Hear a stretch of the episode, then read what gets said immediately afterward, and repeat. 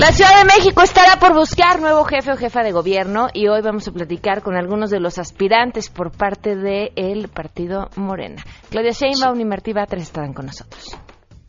Soy abogado, soy autor de 10 libros, soy profesor universitario. A lo largo de los 36 años que he participado, una parte de mi vida de participación social he tenido responsabilidades públicas.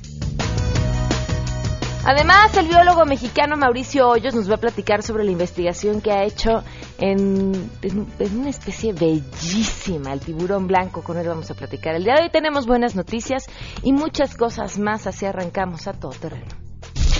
MBS Radio presenta a Pamela Cerdeira en A Todo Terreno, donde la noticia eres tú.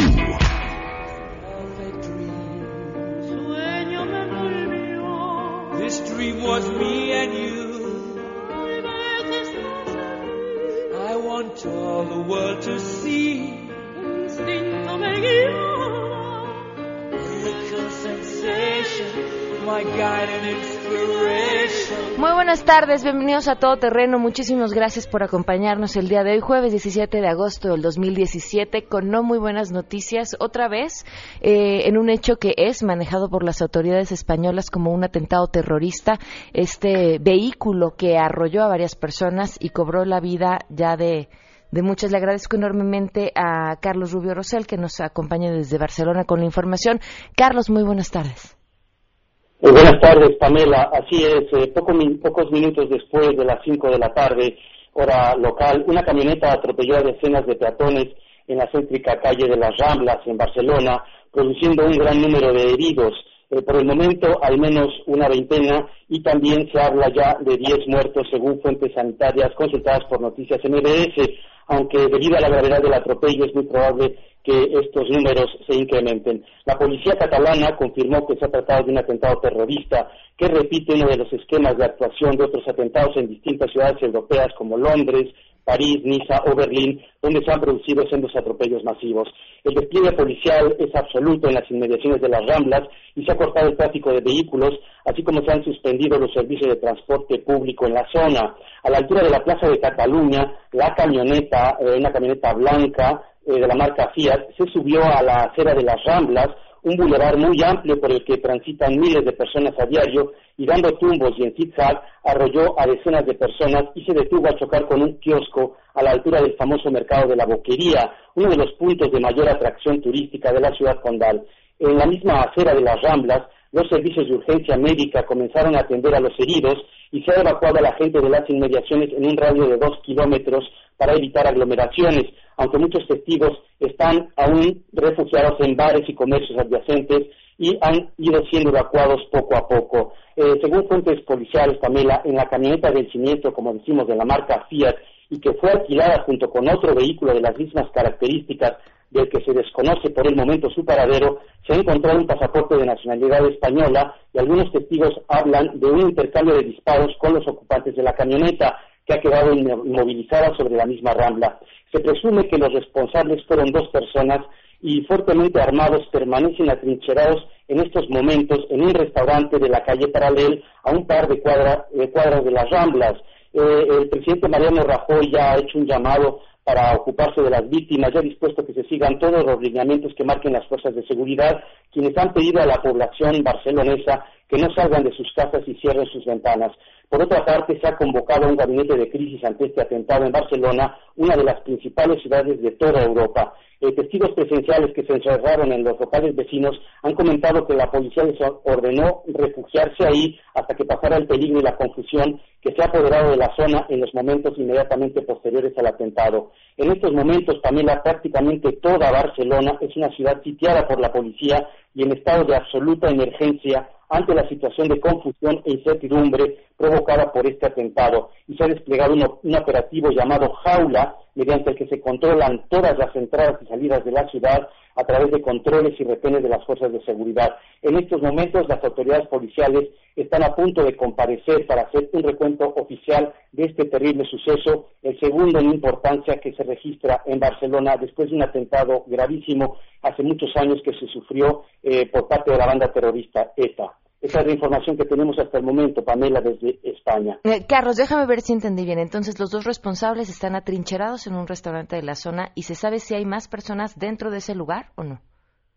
Bueno, eh, eh, están atrincherados y la policía, como tiene acordonada la zona, Pamela, no, no, no, sabemos, pero supuestamente, ah, con toda seguridad, hay gente, esta gente estos, los presuntos terroristas entraron a, a este bar fuertemente armados y ahí están negociando en estos momentos con la policía.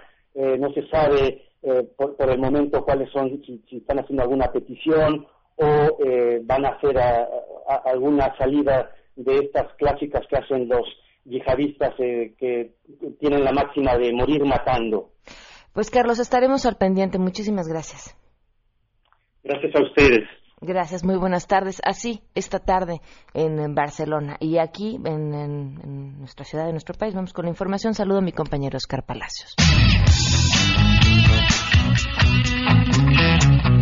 El secretario de Comunicaciones y Transportes, Gerardo Ruiz Esparza, y el gobernador de Morelos, Graco Ramírez, acudirán los próximos martes 22 y miércoles 23 de agosto a rendir cuentas ante la tercera comisión de la permanente, esto por el caso del socavón en el Paso Express de Cuernavaca. En un comunicado se informó que cumpliendo con el lapso de 15 días naturales para llevar a cabo ambas reuniones, el encuentro con el titular de la SCT fue programado para el próximo martes 22 de agosto a las 8 de la mañana. De igual forma, el gobernador de Morelos acudirá el miércoles 23 del mismo mes en punto de las 8 de la mañana para ofrecer una explicación a los legisladores sobre lo ocurrido el pasado 12 de julio en el paso express de la carretera México-Cuernavaca. Ambos encuentros se llevarán a cabo justo los días en los que las bancadas del PAN y PRD estarán celebrando sus reuniones plenarias para definir la agenda que impulsarán el próximo periodo ordinario de sesiones. Para MBS Noticias, Oscar Palacios.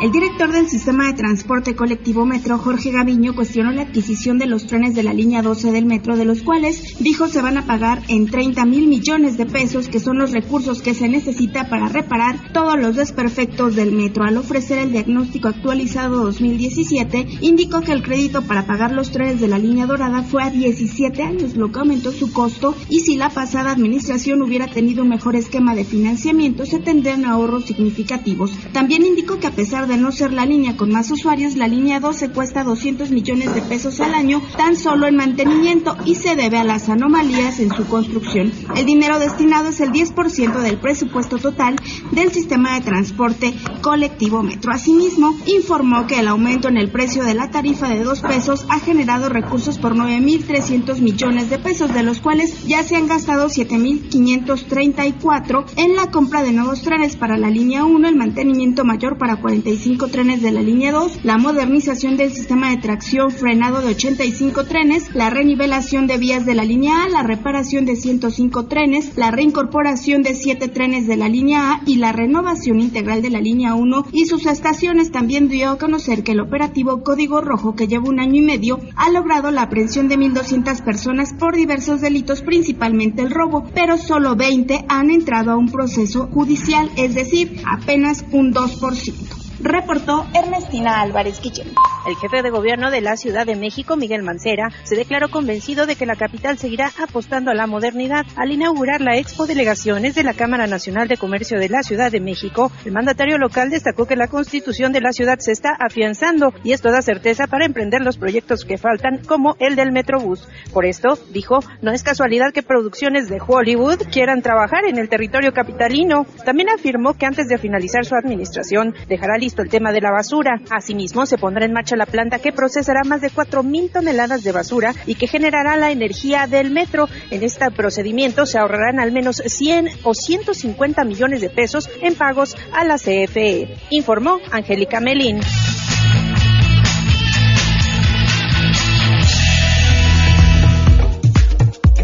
Dos el día con 10 minutos y tenemos buenas noticias.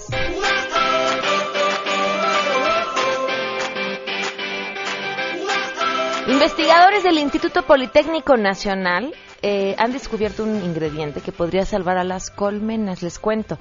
Se trata del tallo de la planta del orégano. A la hora de quemarlo y producir humo, sirve para combatir plagas nocivas que afectan a las colmenas y la producción de miel. El estudio del Centro Interdisciplinario de Investigación para el Desarrollo Integral Regional estuvo a cargo de Marta Celina González, Isaías Chaires y Gerardo Pérez, quienes lograron comprobar que el tallo de esta planta ayuda a disminuir las poblaciones de ácaro barroa, que es causante de la barrosis en las abejas, una de las plagas más devastadoras de la producción de miel.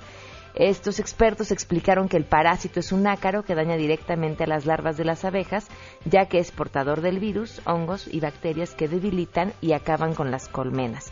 Ellos llevaron a cabo sus estudios en dos temporadas estacionales previas a las cosechas de primavera y otoño del 2015 de esta planta.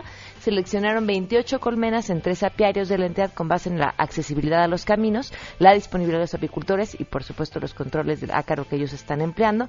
Y así determinaron que estos desechos de los tallos del orégano nos sirven como combustibles en los ahumadores como fumigante natural y una gran alternativa para mantener las poblaciones del ácaro en niveles bajos.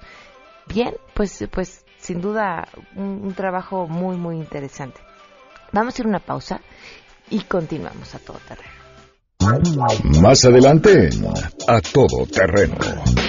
Ellos aspiran a ser candidatos a jefes de gobierno de la ciudad y estarán platicando con nosotros al regreso.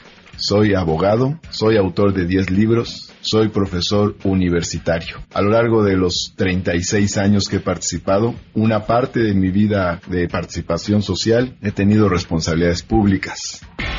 Si te perdiste el programa A Todo Terreno con Pamela Cerdeira, lo puedes escuchar descargando nuestro podcast en www.noticiasmbs.com. Pamela Cerdeira regresa con más en A Todo Terreno, donde la noticia eres tú. Marca el 5166125.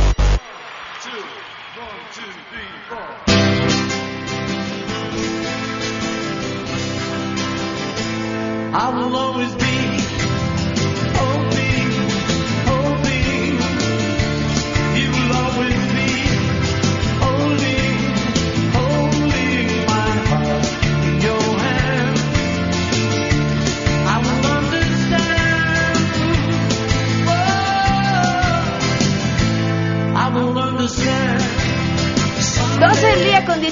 minutos. Continuamos a todo terreno. Ya está Martí Batres sentado con nosotros. Martí, bienvenido. Gracias por acompañarnos. Pamela, muchísimas gracias. Antes de comenzar a platicar, te invito a escuchar esto que opina la gente sobre lo que tendría que tener un jefe de gobierno en la Ciudad de México. Queremos conocer tu opinión.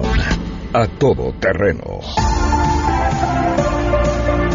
¿Cuáles son las características que tiene que tener el nuevo jefe de gobierno? Primero tiene que ser un gobierno que combata la corrupción, que tenga una idea muy clara de cómo reorganizar o cómo poder organizar todo el transporte público de la ciudad, que haga una buena distribución y administración del agua y que meta o implemente mucha tecnología para nuestra gran ciudad para problemas de seguridad pública, de transporte, de contaminación, sobre todo. Considero que tiene que ser alguien que esté muy involucrado en estos asuntos de la Ciudad de México y que tenga experiencia en cargos públicos, obviamente, y que sea una persona honesta, por favor, necesitamos honestidad para que la ciudad crezca.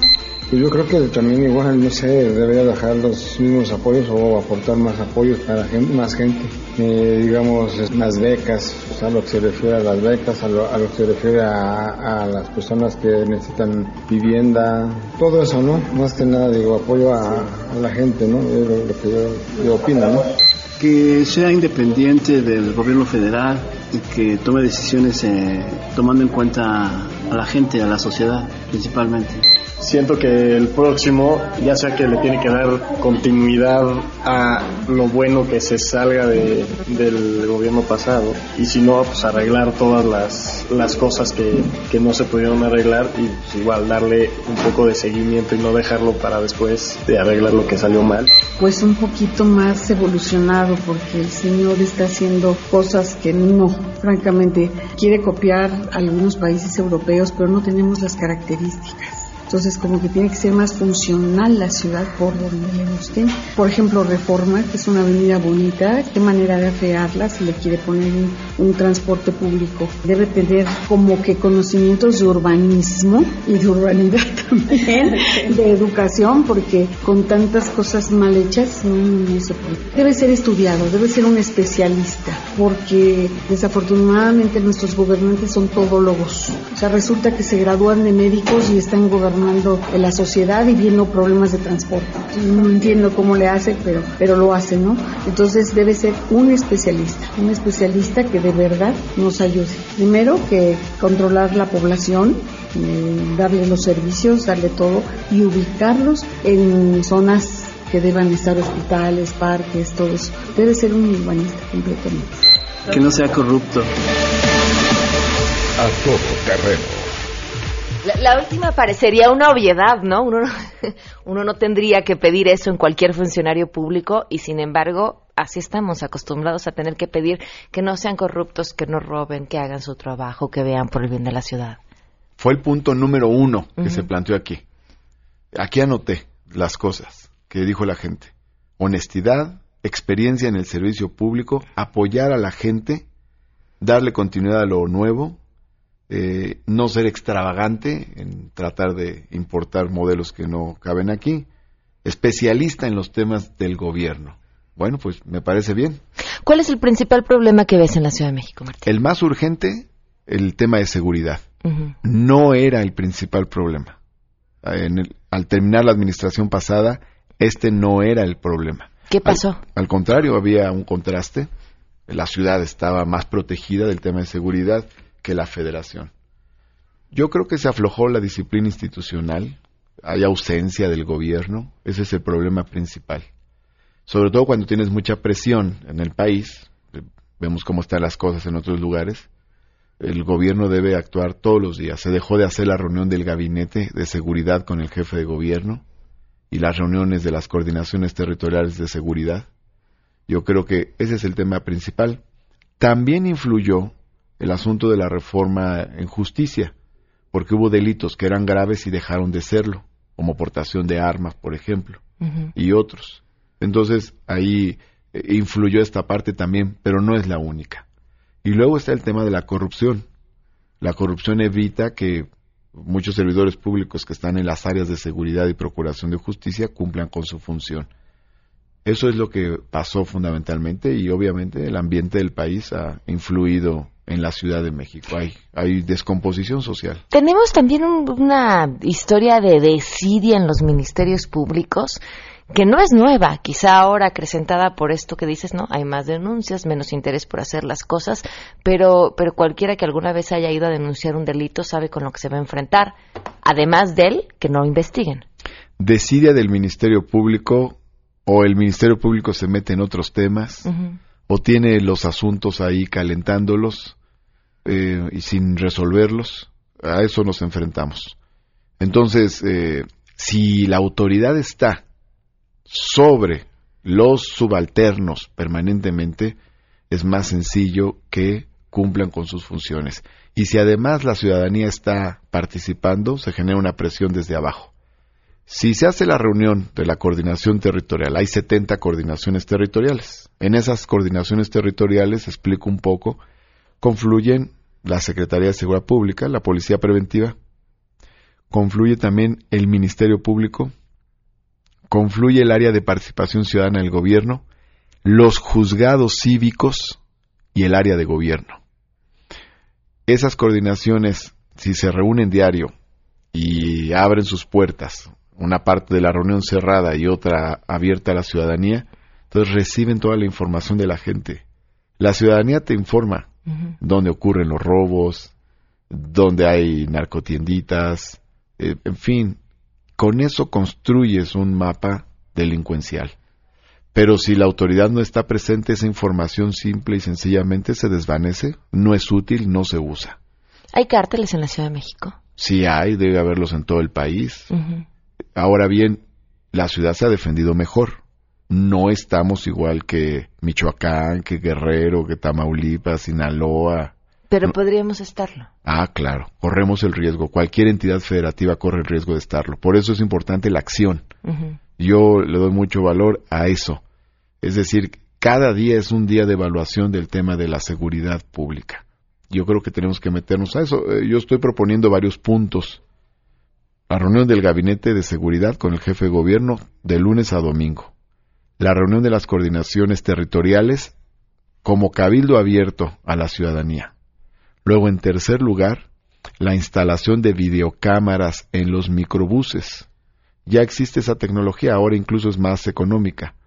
Y eso nos permite también vigilar más. En los microbuses se da una gran cantidad de agresiones a mujeres porque es más sencillo sacar al microbús de la ruta. Luego, en cuarto lugar, está el tema de la revisión de, de los delitos. Hay que ver en qué delitos no debe haber libertad bajo fianza. Se hace una reforma, se anuncia con bombo y platillos y luego tiene consecuencias. Luego, en quinto lugar, está la supervisión de los preliberados. Hay decenas de miles de sentenciados que están cumpliendo su condena fuera de la cárcel. O sea, hicieron una parte en prisión y otra fuera. Pero no sabemos si ya se reintegraron al tejido laboral o este familiar. La única obligación que tienen es ir a firmar. Entonces tiene que haber un monitoreo de, de la función que están realizando. Hay también acciones preventivas, por lo menos ubico yo dos. Una es en el espacio público. Tiene que haber mucha cultura en el espacio público. Eh, hay un instrumento que es el empleo temporal. Ese instrumento debe servir para contratar a, muchos artistas. Hay muchos jóvenes y mucha gente también, eh, tal vez no tan jóvenes, pero que están en el mundo de la cultura y pueden ir a parques, jardines, plazas cívicas, plazas delegacionales, para que eh, podamos ganar la batalla por el espacio público contra la delincuencia. Y el otro tema que tiene que ver es introducir a los jóvenes en el empleo, en el trabajo. La mayoría de los internos en las cárceles son jóvenes, el 70% tienen menos de 30 años de edad. Eso es un drama. Entonces, eh, con el eh, programa de empleo temporal podemos contratar a miles de jóvenes en tareas de obra pública, bacheo, embellecimiento de la ciudad, obras hidráulicas para captar agua de lluvia, actividades culturales y artísticas, en fin. En movilidad. Yo eh, creo que en movilidad el problema fundamental es que no hemos logrado desincentivar el uso del automóvil. Y en cambio el automóvil ha crecido mucho. También por valores culturales se considera que es estatus. Sin embargo, no hemos facilitado el uso del transporte público. Pongo un ejemplo. A mí me gusta irme en trolebús al centro de mi casa, al centro. Vivo en Arbarte, camino al ex central y me voy este al centro y el trolebús es más rápido que el auto particular. Pero el trolebús pasa uff, cada media hora, 40 minutos. Existiendo carriles confinados, no se están aprovechando al máximo. Entonces tenemos solamente 185 unidades. Dicen los urbanistas que necesitaríamos 1100 unidades más para cubrir todos los carriles confinados que tienen instalaciones eléctricas para trolebuses. Ese es un punto. El segundo es el de la línea RTP, la empresa RTP creo que ahora se llama M1. Ujú. La idea es que esos camiones lleguen hasta los lugares más lejanos. Eh, había 1.500 unidades en el año 2001, ahora hay menos de 500. El tercer tema es que continuemos la conversión de microbuses en camiones. Eh, la idea es que en un siguiente periodo podamos pasar de 10.000 microbuses a 5.000 camiones. Hay más microbuses, debe haber como 28.000, pero la idea es convertir 10.000 microbuses en 5.000 camiones nuevos. Luego está el tema del metrobús, que es una solución buena. Hay proyectadas más o menos eh, lo que han hecho los expertos, son 7, 10 líneas más o menos del metrobús. Entonces podemos trabajar en ampliar el número de líneas. Y luego en quinto lugar está el tema del mantenimiento del metro. El metro está por cumplir medio siglo y tiene muy poco mantenimiento, poca renovación de los trenes. Hay muchos trenes que están guardados porque ya Están descompuestos. están descompuestos. Entonces, lo que requiere el metro básicamente es mantenimiento. Hay otras ideas sobre la movilidad.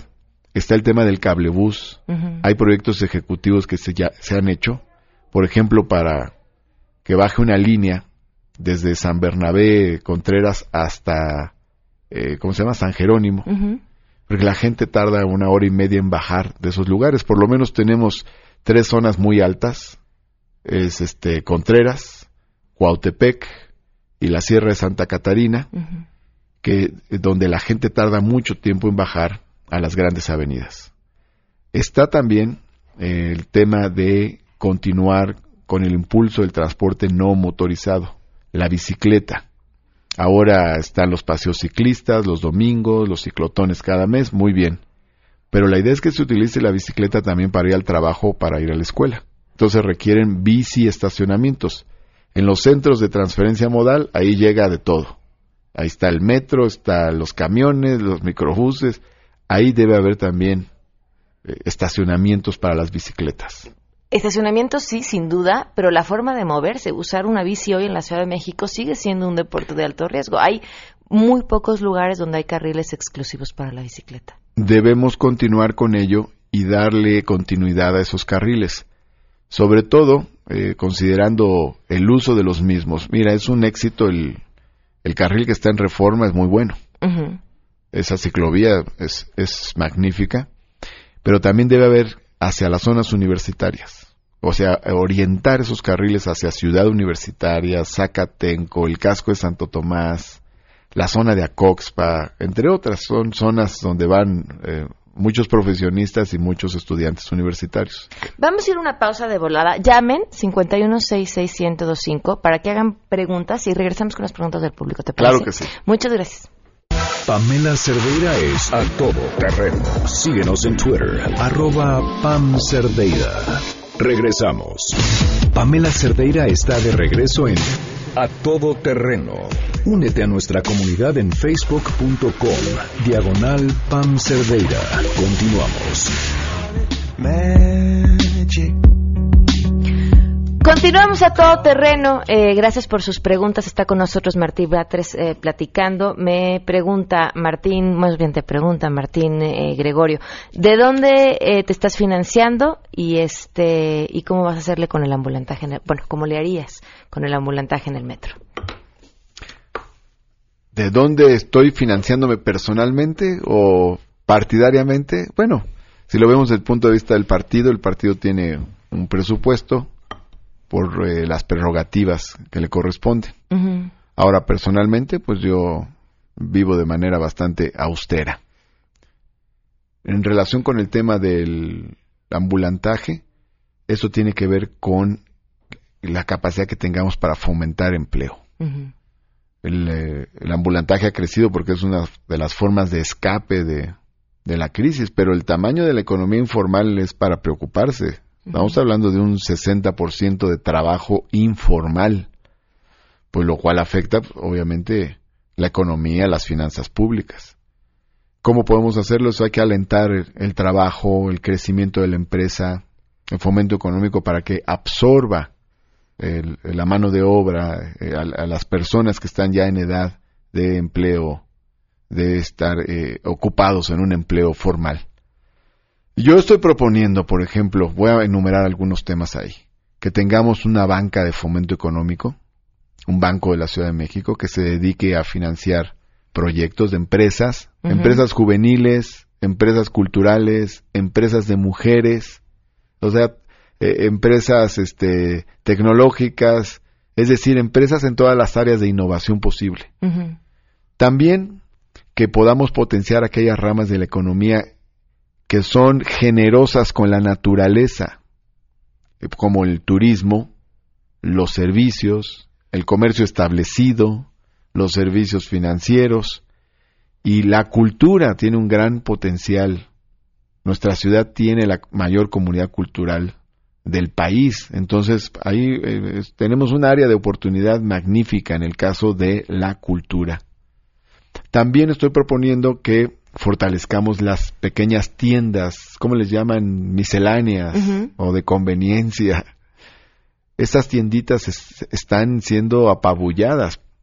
Entonces, es importante que las fortalezcamos. Hay un programa que hace el gobierno de la ciudad a través de la Secretaría de Ciencia y Tecnología que yo creo que habría que fortalecerlo, hacerlo universal. Es el de las tecnotiendas para dotar de instrumental eh, informático, terminales bancarias, a las pequeñas tienditas y podemos así fortalecer su capacidad de ingresos. También por otro lado creo que hay otra rama importante que podemos fomentar, que es la de la costura, la moda, el diseño.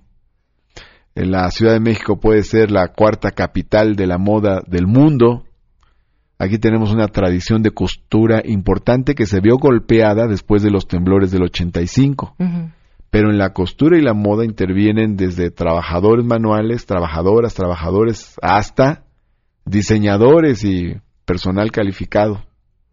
Entonces, esta es otra rama también que podemos alentar. Nuestra ciudad puede ser una gran ciudad de la cultura, el espectáculo, y eso también es crecimiento económico.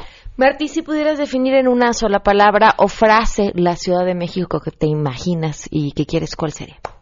En una frase diría, una ciudad moderna económicamente, con bienestar social, como dijo alguien del público hace rato, que apoye a la gente, con libertades, que haya libertades individuales, políticas, civiles, libertad de empresa y también en equilibrio con la naturaleza. En la Ciudad de México, voy a agregar esto, vivimos en una cierta paradoja. Es el centro político desde hace siglos de las civilizaciones que ha habido. Estamos rodeados de volcanes, a dos mil metros sobre el nivel del mar. Escasea el agua, nos acabamos un lago y ahora traemos agua de fuera de la Ciudad de México. Y, sin embargo, también es el espacio donde ha habido más innovaciones, transformaciones, muchas que se han seguido en otros lugares del país. Aquí es donde se ha ensayado el tema del reconocimiento de los derechos de la diversidad sexual, las mejores políticas de bienestar social, el reimpulso de la obra pública, y donde hemos tenido, ahora están fallando, pero donde hemos tenido de las mejores políticas de seguridad pública.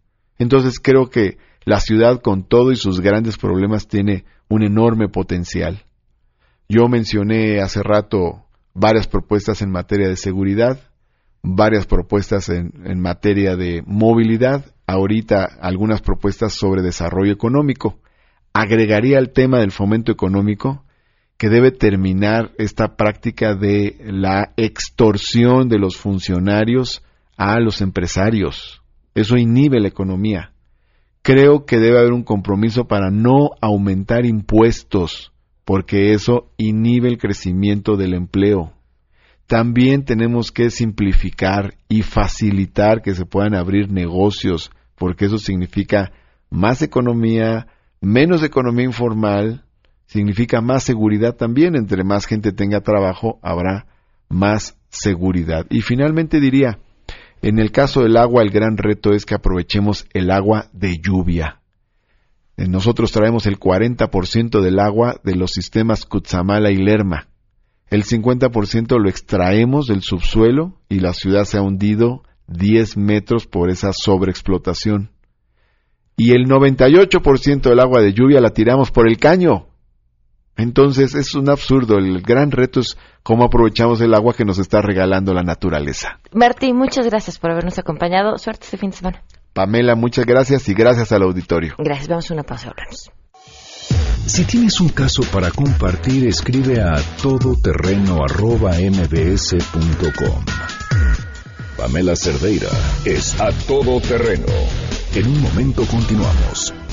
Pamela Cerdeira está de regreso en A Todo Terreno. Únete a nuestra comunidad en facebook.com. Diagonal Pam Cerdeira. Continuamos. No. 12 del día con 46 minutos. Continuamos a todo terreno. Este fin de semana eh, Morena hará una encuesta para decidir quién será su candidato a jefe o jefa de gobierno en la Ciudad de México. Eh, Ricardo Monreal, eh, Martí Batres, Mario Delgado y Claudia Sheinbaum, delegada de Tlalpan, están entre los aspirantes. Nos acompaña vía telefónica en estos momentos Claudia Sheinbaum. Claudia, gracias por estar con nosotros. Muy buenas tardes.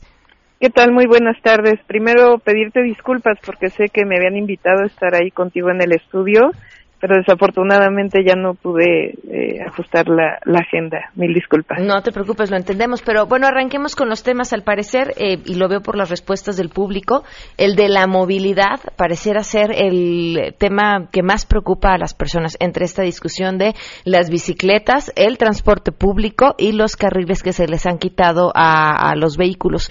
Eh, ¿Cómo te gustaría o cómo, cómo propondrías tú que tendría que ser esta Ciudad de México en los próximos años? Fíjate que parte del problema del desorden eh, en la vialidad, en la movilidad en la Ciudad de México, es que no hay una instancia que concentre y que planee la movilidad.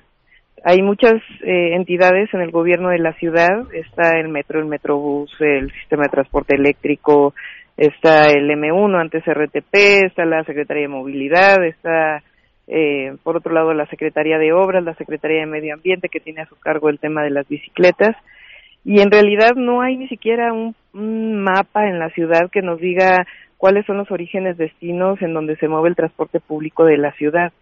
Entonces, lo que nosotros estamos planteando es, primero que nada, crear un centro eh, de monitoreo, planeación, que use las nuevas tecnologías que existen en la ciudad. Muchos de nosotros utilizamos eh, tecnologías como el Google Maps, el Waze, etcétera, y no se están utilizando como un sistema de planeación y de atención inmediata para resolver los problemas, en donde estén coordinadas todas las instancias. Ese es el primer tema.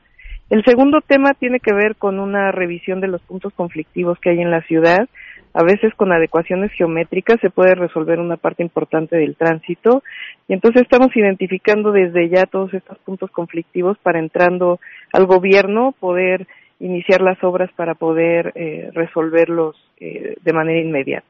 El otro tema es el transporte público, que llega hasta el tema del ecobici o el sistema de renta de bicicletas, que en particular el transporte concesionado, donde se mueve la mayor parte de la población en la ciudad, el microbús, el autobús, tienen un sistema muy arcaico en cómo están funcionando. Eh, el concesionario renta a un chofer su vehículo y dependiendo del número de pasajeros le paga ni siquiera tiene un salario establecido, sino es por el número de pasajeros que sube.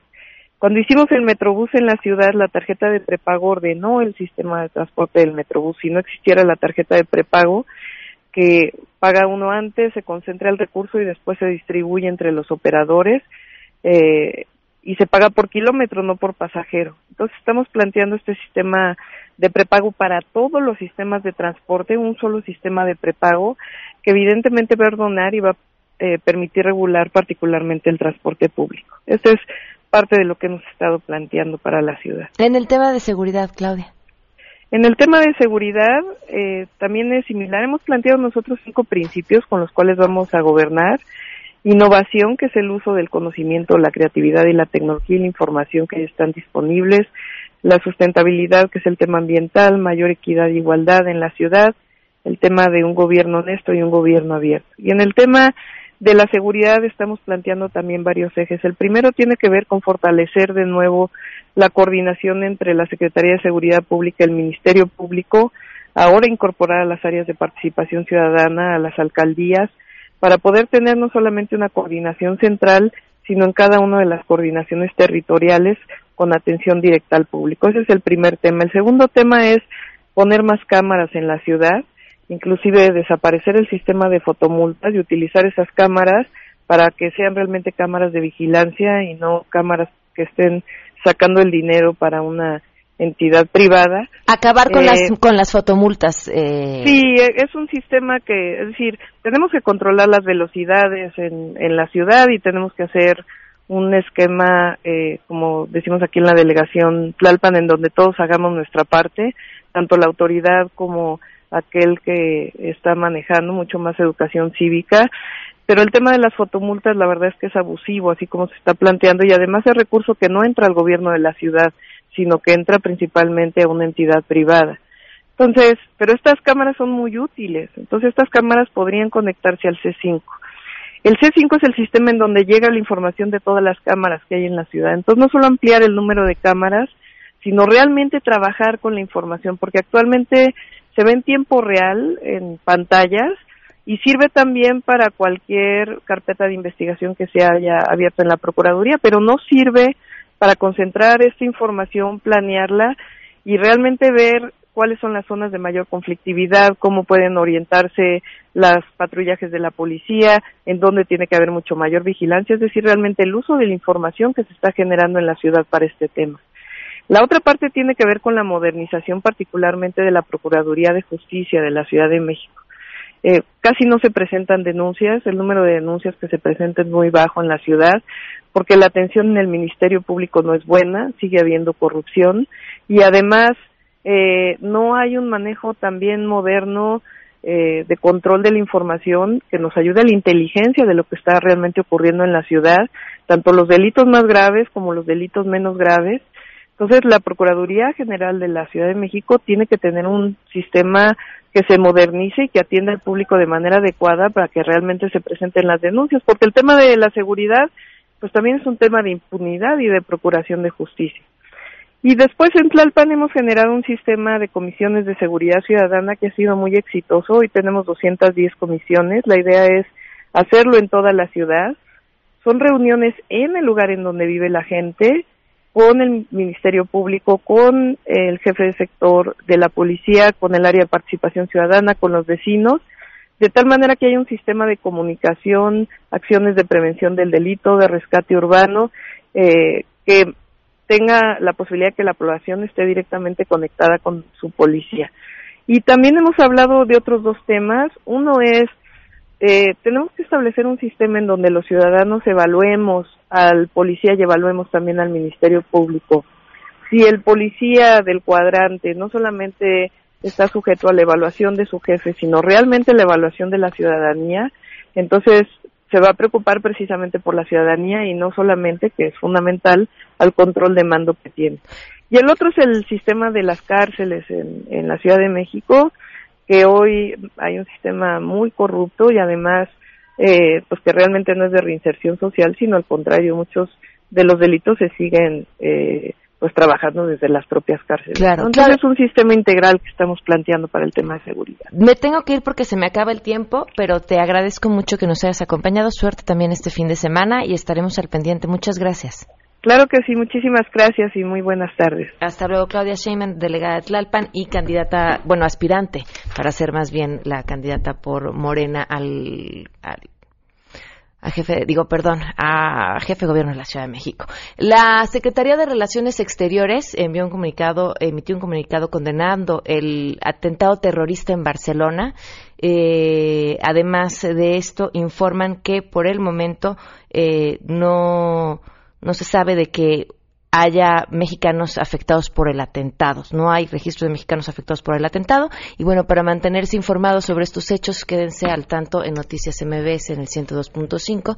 En eh, Mesa para Todos seguramente les darán mucha más información. Por último, si ustedes están buscando estudiar la prepa o hacer una carrera, una licenciatura, les recomiendo que vayan a la Universidad Uteca. Nuevas instalaciones, nuevas oportunidades para todos los egresados por su bolsa de trabajo y además está en una gran ubicación. 526 48520 o www.uteca.edu.mx. Adiós. MBS Radio presentó a Pamela Cerdeira en A Todo Terreno. Te esperamos en la siguiente emisión, A Todo Terreno, donde la noticia eres tú. MBS Radio, en entretenimiento, estamos contigo.